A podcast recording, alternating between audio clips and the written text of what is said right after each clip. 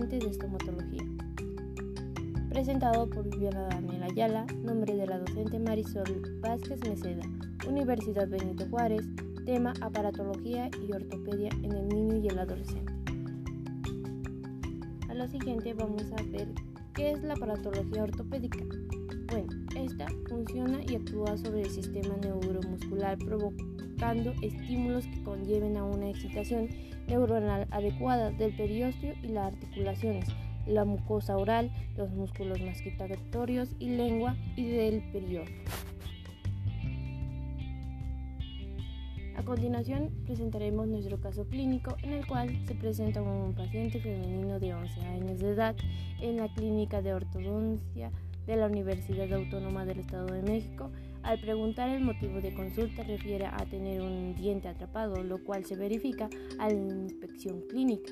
Se confirma con la retención de incisivo central y superior izquierdo, con análisis de la radiografía panorámica y lateral del cráneo. Esto se observa en buena posición de erupción, pero su antecedente fue pérdida prematura permanente debido a un traumatismo a los 5 años, formándose tejido fibroso con un ligero cierre de espacio, lo cual no nos permite que el diente permanente erupcione.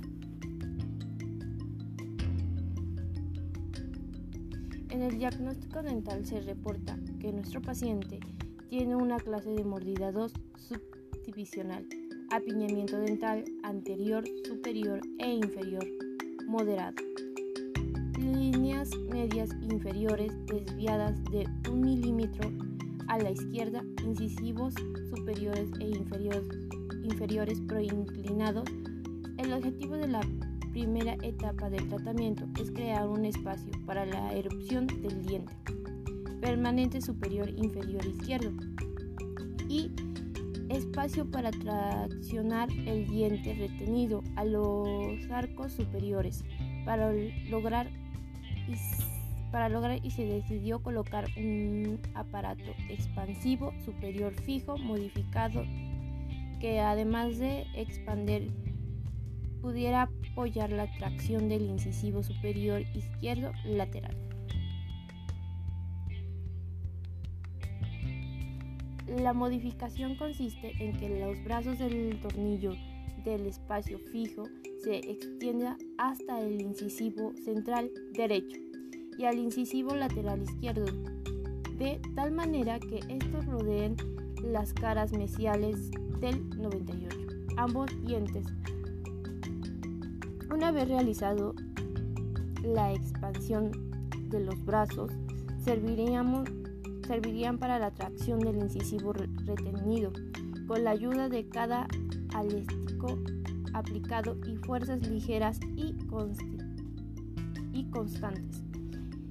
El aparato fue cementado con ionómero Rod Glass y ionómero Banda Cemento Ormoc Los Ángeles. California de Estados Unidos y se indicó al paciente la necesidad de activar un, un cuarto de vuelta diaria para aprobar la última etapa de su crecimiento y poder expandir la necesidad para posteriormente traccionar el incisivo retenido en el espacio obtenido.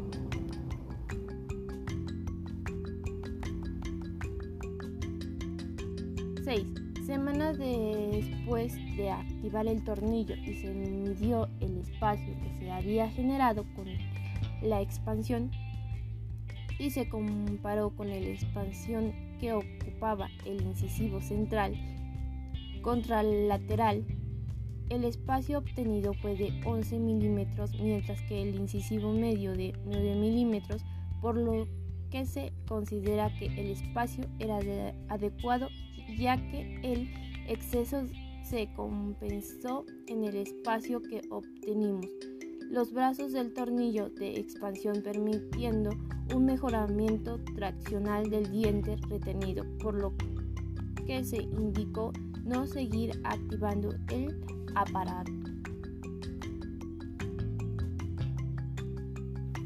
Una vez finalizado la etapa de la expansión se continuó con la etapa traccional del diente retenido. Primero se realizó una ventana quirúrgica anestésica de la zona donde la localización incisal del central retenido. Posteriormente, con una hoja de bisturí del número 12, se realizó un corte para expandir el borde incisal del incisivo.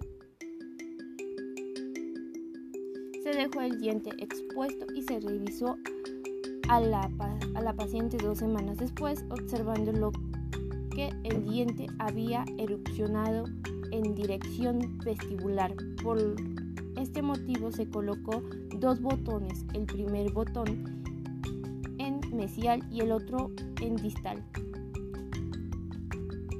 Son ganchos redondos de tracción de TPE ortodónticos que provienen de Indiana, de Estados Unidos. Para traccionar el diente en forma vertical se colocó un tramo de cada elástico cerrada. Después se puso el Power Armor On utilizado como apoyo y los ganchos colocados en el incisivo central y lateral central cementaron después de observar el diente. Había descendido consideradamente 4 milímetros. Además el de la evidencia correspondiente de la erupción hacia el incisivo.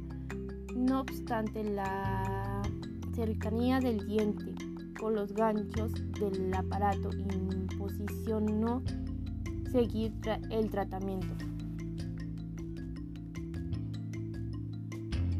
Por tal motivo se decidió retirar los botones del diente, así como cortar el gancho del aparato, permitiendo un ello de erupción natural del diente.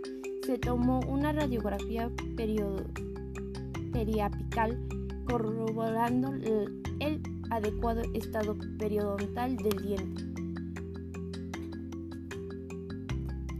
Indicó a los pacientes que continuara con el tratamiento ortodóntico, recordándole que no hay necesidad de retirar el tornillo que expandimos, ya que este servicio como retenedor mientras se osifica la desusación realizada de la sutura palatina.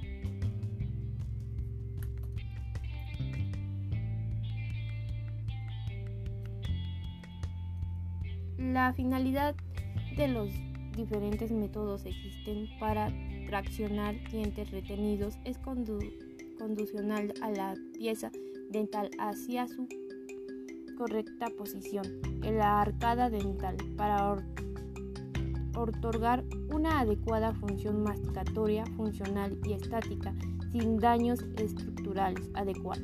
Con el presente presente caso utilizado un tornillo de expansión fijo modificado para poder obtener un doble beneficio realizado, expandiendo máxima y tracción del diente retenido en forma simultánea. Con ello se acortó el tiempo del uso de aparatología fija ortodóntica.